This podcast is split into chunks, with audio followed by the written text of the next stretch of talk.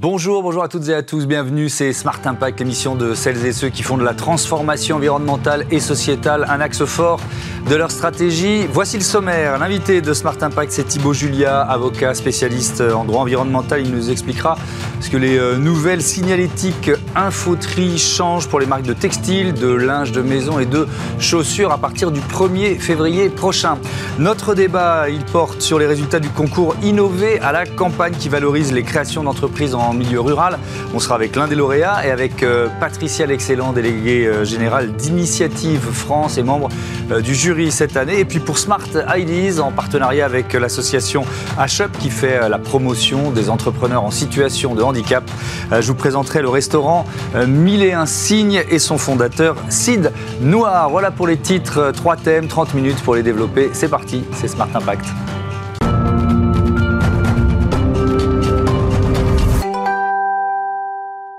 Bonjour Thibaut Julia, bienvenue. Vous êtes euh, donc avocat au sein du cabinet LPA-CGR, spécialiste du droit euh, environnemental auprès des, industries et de l'immobilier. On va parler évidemment de ces nouvelles signalétiques de, tri dont je parlais en, euh, dans, les titres. Je commence par une question un, peu plus générale. face à cette urgence écologique, la France, l'Europe imposent de, de nouvelles règles, de nouvelles réglementations. Est-ce que c'est parfois un casse-tête pour les entreprises de finalement de, s'y soumettre, de les respecter? Oui, tout à fait. c'est un casse-tête à plusieurs titres et ça dépend vraiment à quel niveau de la chaîne économique on se place. Vous avez d'abord les producteurs. Alors, selon que vous produisez en France ou non, bien sûr, vous n'avez pas les mêmes obligations. Et si vous avez des disparités ou des différences entre, les, entre chaque pays euh, dans les règles, et c'est le cas pour le, sujet qui nous occupe aujourd'hui, mmh. on va en parler tout à l'heure, euh, bah, vous pouvez avoir un, vrai casse-tête de comment je, comment je signalise mes produits, comment je j'alerte mon consommateur, comment je suis compliant avec la mmh. réglementation. Et c'est d'autant plus difficile, ça me semble une évidence, quand une entreprise est petite, elle n'a pas forcément les moyens de, de s'adapter à, ces nouvelles réglementations Bien sûr, bien sûr, et je pense qu'il y a un rôle de pédagogie des, euh, des syndicats professionnels, des chambres de commerce, qui est essentiel pour ces petits acteurs qui ne sont, pas, qui sont pas forcément armés hmm. pour euh, se préparer à ces évolutions réglementaires et à faire la veille même réglementaire de tout ce qui peut les concerner et les déborder un petit peu. Euh, un petit peu dans leur business au quotidien. Alors on va prendre ce cas d'école qui est intéressant, celui du secteur du, textile, linge de maison, les mhm. chaussures. Qu'est-ce qui change à partir du 1er février prochain?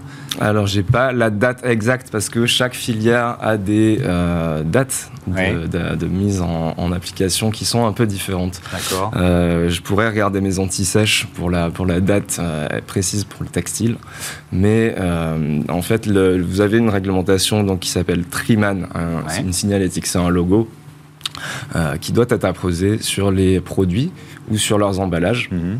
Les produits qui sont soumis à des filières REP, responsabilité élargie des producteurs. Euh, c'est le cas des textiles depuis la, loi AGEC euh, de, 2020. Mhm. cette, cette, signalétique infoterie doit être accompagnée elle-même de ce qu'on appelle l'infoterie. C'est un cartouche à côté qui va vous indiquer dans quelles sont les règles de tri de mon produit. Euh, quelle une partie de, une sorte de marche à suivre pour le consommateur Absolument, absolument. C'est voilà, le produit que j'ai dans les mains, hmm. euh, comment je le jette, comment je le trie, euh, quelles sont les parties recyclables, quelles sont les parties qui ne le sont pas, hmm. et qu'est-ce que j'en fais. Et c'est vraiment tout l'intérêt et tout l'objectif de cette réglementation Triman Infotri, c'est d'informer le consommateur et lui permettre de s'y retrouver quand il est devant son bac à ordures et, et de savoir qu'est-ce qu'il fait de son produit, qu'est-ce qu'il fait de ses emballages.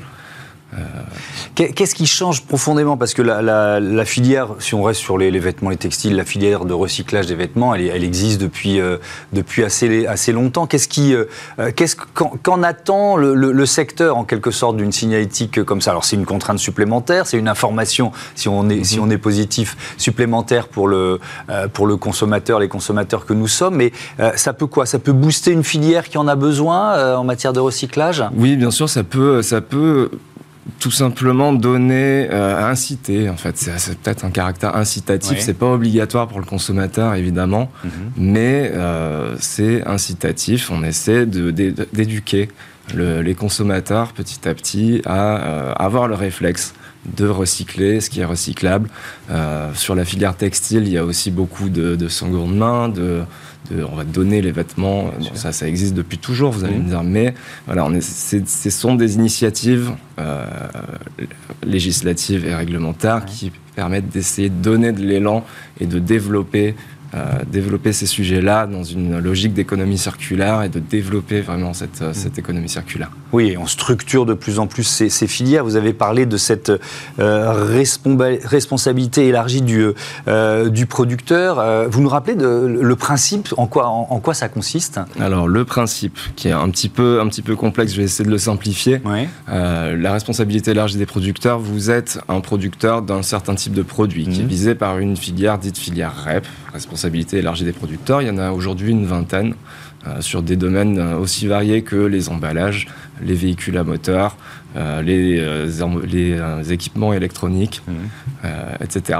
Les matériaux de construction. Et, là, le textile. Et, les textiles et les chaussures, bien sûr. Et les, équipements de sport. Enfin, voilà, je vous disais, il y en a une vingtaine.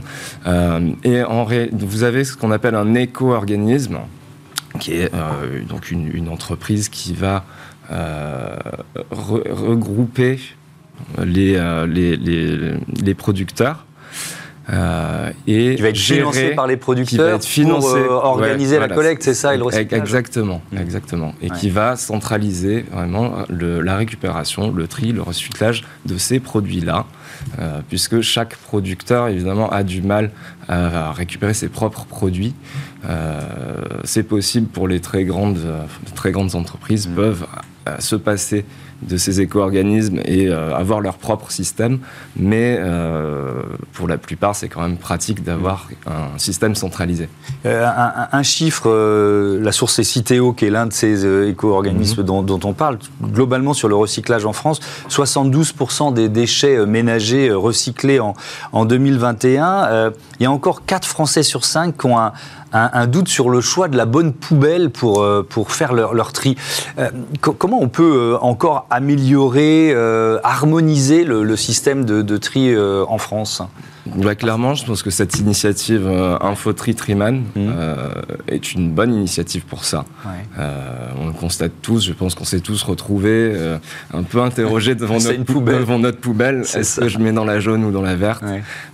Et, et, ça, clairement, c'est une très bonne initiative pour pallier ce problème-là et faire en sorte que euh, les consommateurs euh, bah, puissent facilement savoir où jeter leurs déchets. Oui, et, si, le produit qu'on a entre les mains, puisque ce sera étiqueté sur le produit, est effectivement recyclable euh, ou, pas sur, sur, je reste sur le textile et, son recyclage. Il y, a, il y, a, quand même des questions sur les vêtements les plus usagés, les plus abîmés qui, mm dans certains pays euh, d'Afrique, on a vu notamment au, Ghana, et qui finissent à la, décharge et qui polluent ces pays.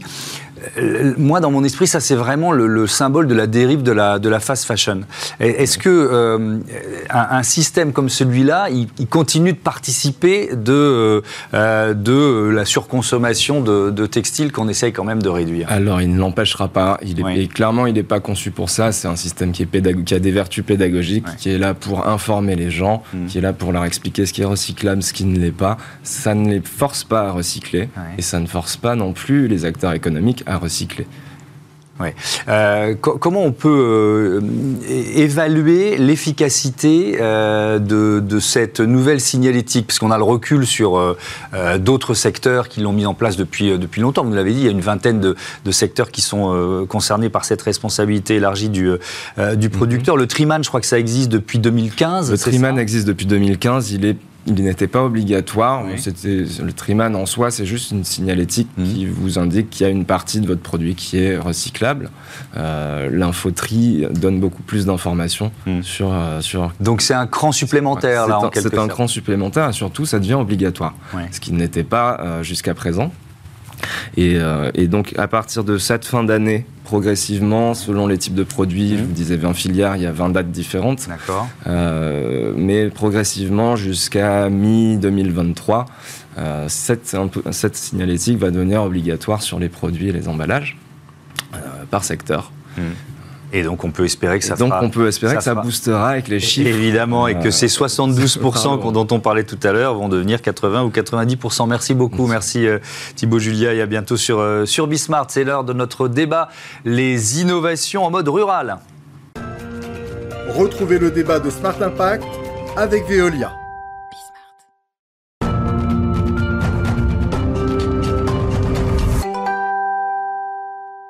Le concours euh, Innover à la campagne euh, au menu du débat de Smart Impact avec Patricia L'Excellent. Bonjour, bienvenue. Vous êtes euh, délégué général d'Initiative France et membre du jury de ce concours Innover à la campagne. Et puis avec nous en duplex, j'accueille Quentin Giraud qui est le cofondateur d'Hugo, l'un des lauréats, lauréats de ce prix Innover à la campagne. Ce, concours, il a été créé par Milan Presse, par Better Life Factory et le réseau Initiative France qui en est partenaire depuis trois ans peut-être il faut présenter ce réseau. 210 euh, associations, quelque chose comme ça, euh, un peu partout dans le pays. C'est quoi vos missions?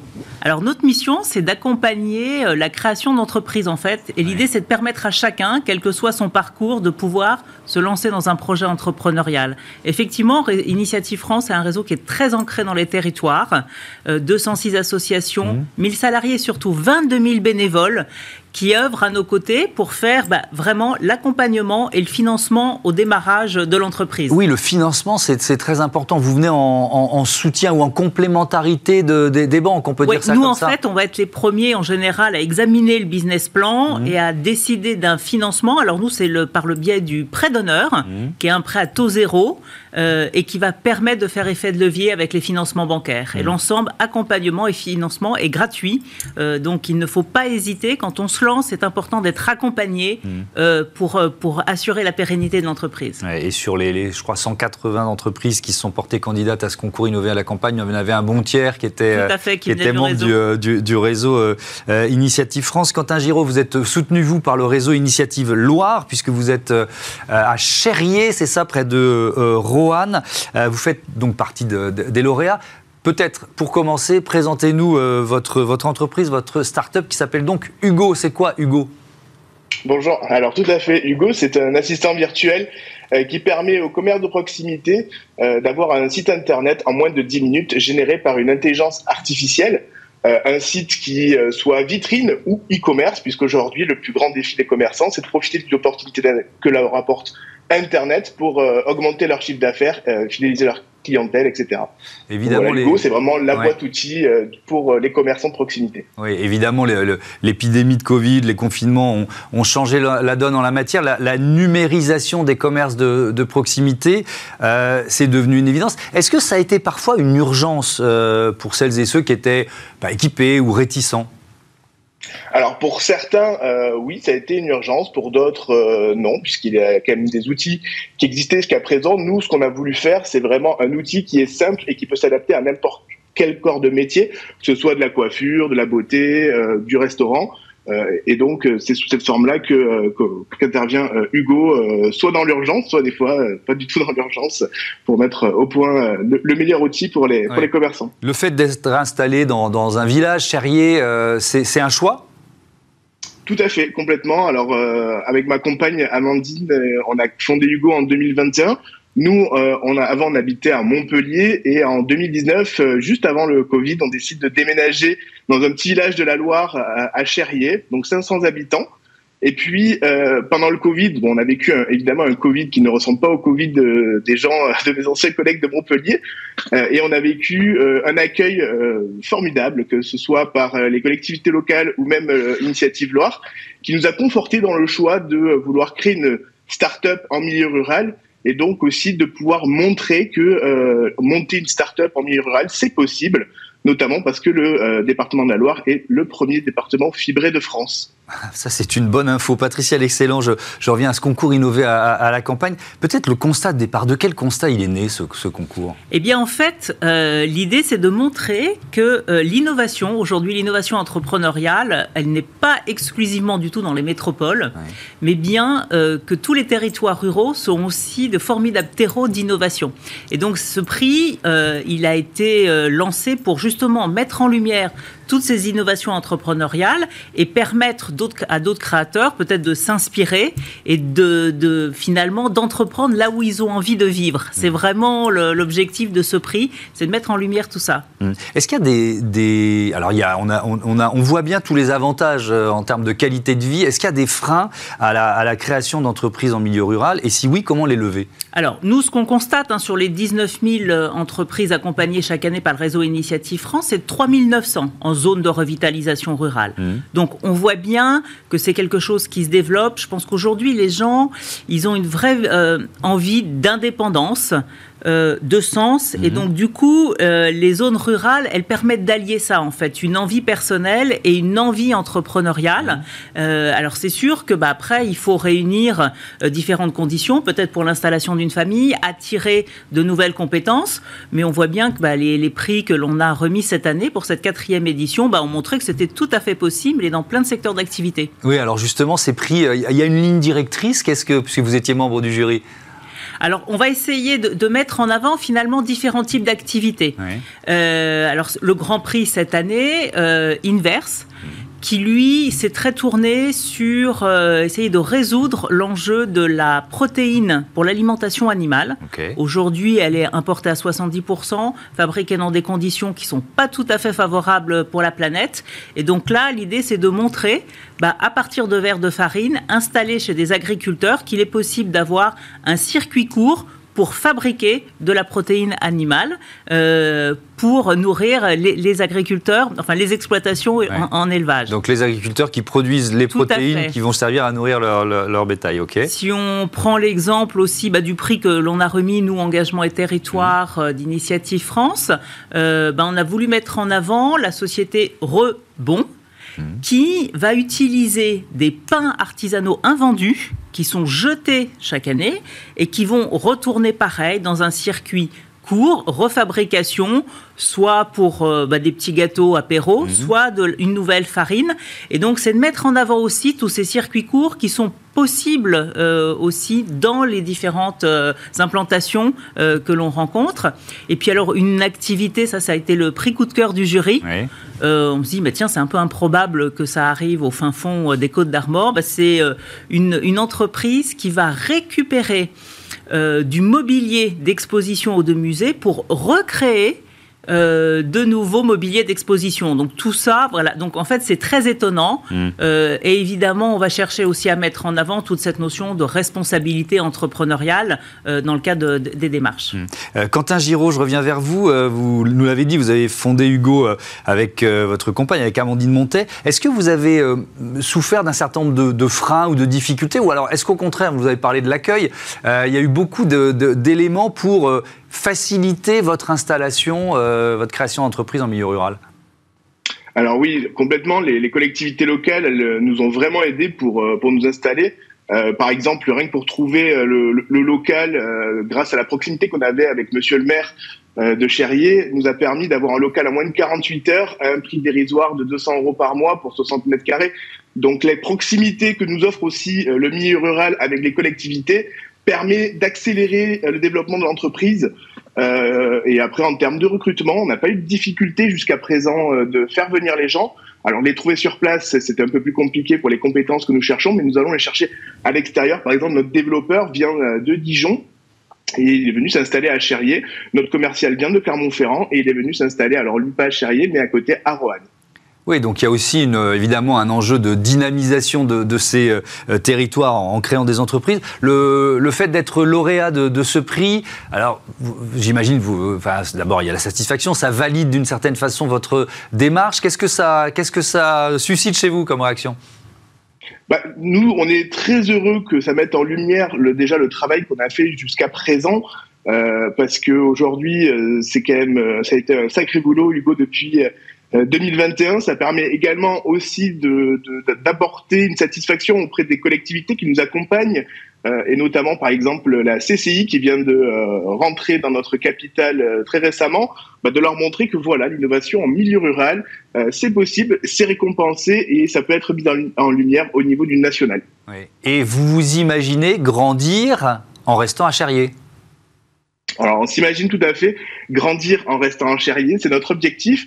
Et puis, il faut le savoir, Hugo, c'est aussi une entreprise à mission et nous avons euh, donc aujourd'hui dans nos statuts mis deux raisons d'être. Et euh, donc, nos statuts nous bloquent aujourd'hui pour qu'Hugo ouvre toujours des antennes en zone de revitalisation rurale. C'est euh, marqué dans nos statuts. Et la deuxième composante de notre raison d'être, c'est aussi de proposer des solutions éco-conçues puisqu'aujourd'hui, bah, je ne sais pas si vous le savez, mais le euh, Internet représente autant euh, d'émissions euh, de CO2 que le secteur de l'aéronautique. Oui, effectivement, on a, on a souvent parlé d'un de, d'un numérique responsable dans cette émission. Patricia L'Excellent, le, réseau Initiative France accompagne, je crois, chaque année près de 5000 créations ou reprises d'entreprises. je voudrais terminer là-dessus, sur cet enjeu important de la, de la transmission. Alors c'est effectivement un enjeu très important, la reprise d'entreprise, mmh. euh, et notamment sur les territoires ruraux.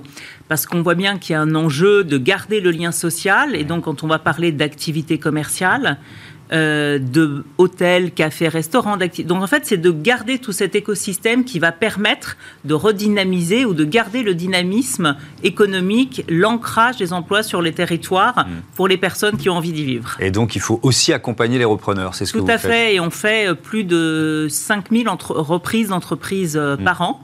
Euh, là encore, l'idée, c'est de, bah, de, ne pas rester seul au moment où on a envie de reprendre euh, et de se dire, bah voilà, faut bien estimer l'entreprise, faut bien dimensionner son plan de, financement mmh. et relancer. Et les reprises d'entreprise, c'est aussi l'occasion bah, de, de, donner sa patte finalement euh, lors d'une reprise et de mmh. l'engager sur un schéma peut-être plus durable, plus responsable. Et en tout cas, c'est une vraie aventure que l'on souhaite accompagner également. Merci beaucoup, merci à, tous les deux. À bientôt sur, sur Bismart. on passe tout de suite à Smart IDs ou quand la langue des signes rime avec bonne cuisine.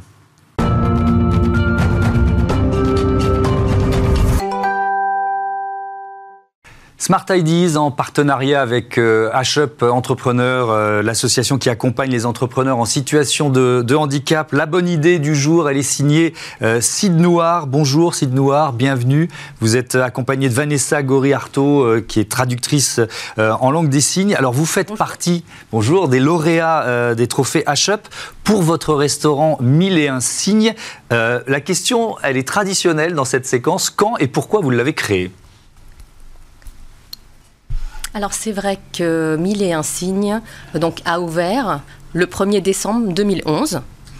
Et en fait, j'ai créé ce restaurant, je vais essayer d'être succinct en fait. C'est vrai que moi, j'ai grandi avec la passion de la cuisine. Et euh, voilà, chez nous, on a adoré recevoir, en fait. J'adorais préparer et apporter à manger. C'est en fait un lien avec la culture.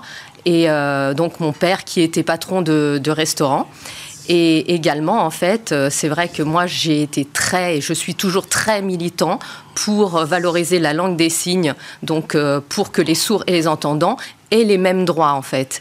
Et donc c'est pour ça que j'ai eu l'idée de créer ce restaurant Mille et un signes. C'est une forme de militantisme en fait qui mêle ma passion aussi de la cuisine et du militantisme. Oui, alors c'est une histoire euh, familiale. Le point de départ, c'est une histoire familiale, mais vous n'avez pas tout de suite choisi la cuisine. Je crois que vous avez été euh, directeur d'école publique dans une école bilingue pour, pour enfants sourds.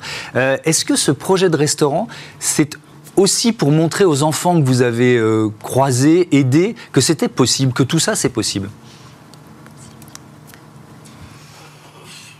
euh, oui, en fait, pour leur donner confiance en eux, en fait. Enfin, donner confiance donc euh, aux enfants et aux adultes sourds aussi, puisque la communauté sourde en fait rencontre une forme de discrimination au sein de la société et au niveau des droits, en fait, on n'en est pas encore là. Et donc, c'est pour leur permettre d'avoir euh, un espoir, euh, leur donner, en fait, euh, des choses positives pour que les entendants aussi changent le regard sur les personnes sourdes. Est-ce que vous avez vu trop d'élèves de, de, cette école être orientés vers des métiers peu qualifiés alors qu'ils avaient justement le, le talent pour faire beaucoup d'autres choses? Bien sûr, ah bah évidemment. Oh là là, en fait, les sourds peuvent tout faire. Alors, sauf entendre évidemment. voilà. Mais bien sûr que les sourds peuvent euh, faire tous les métiers, évidemment. Mais en France, on est assez limité en termes de formation euh, qui sont accessibles dans les écoles. Et en fait, il y a beaucoup de manques, notamment de professeurs qui parlent la langue des signes et d'interprètes, bien sûr.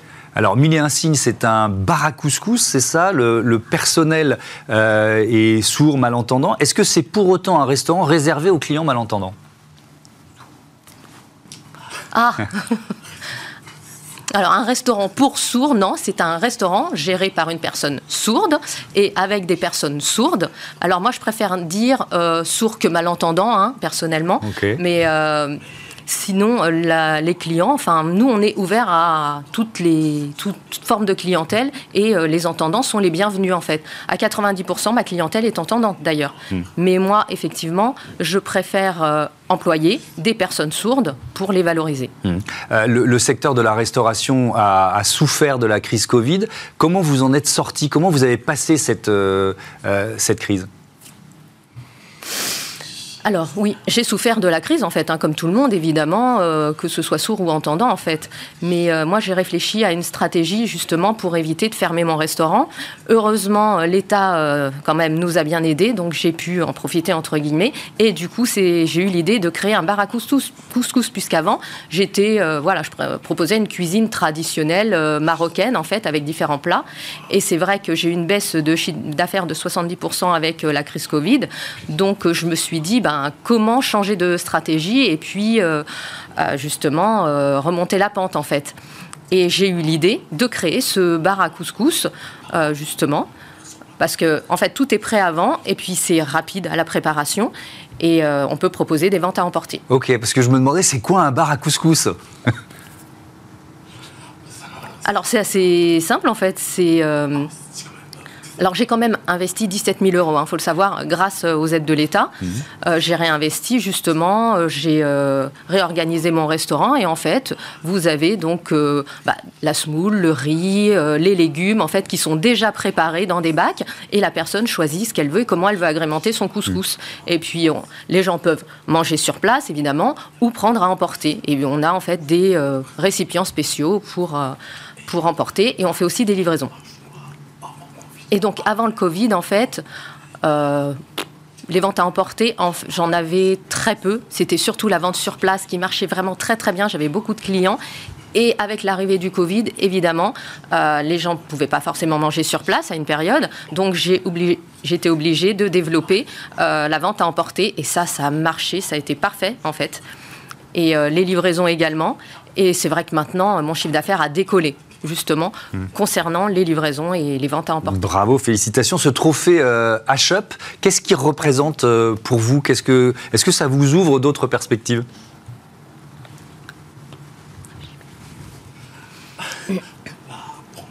Bah déjà, le 1er décembre, ça fera 11 ans, on fêtera les 11 ans de Mille et un signes. Hmm. Et euh, oui, moi, c'est grâce justement à, cette passion que euh, j'ai pu donc justement euh, maintenir cette entreprise. Alors, alors j'ai eu une période évidemment où ma motivation a été plutôt descendante, j'ai été assez fatiguée et le prix, c'est vrai que ça m'a remotivée en fait. Je suis revenue 11 ans en arrière avec la même motivation, le même entrain.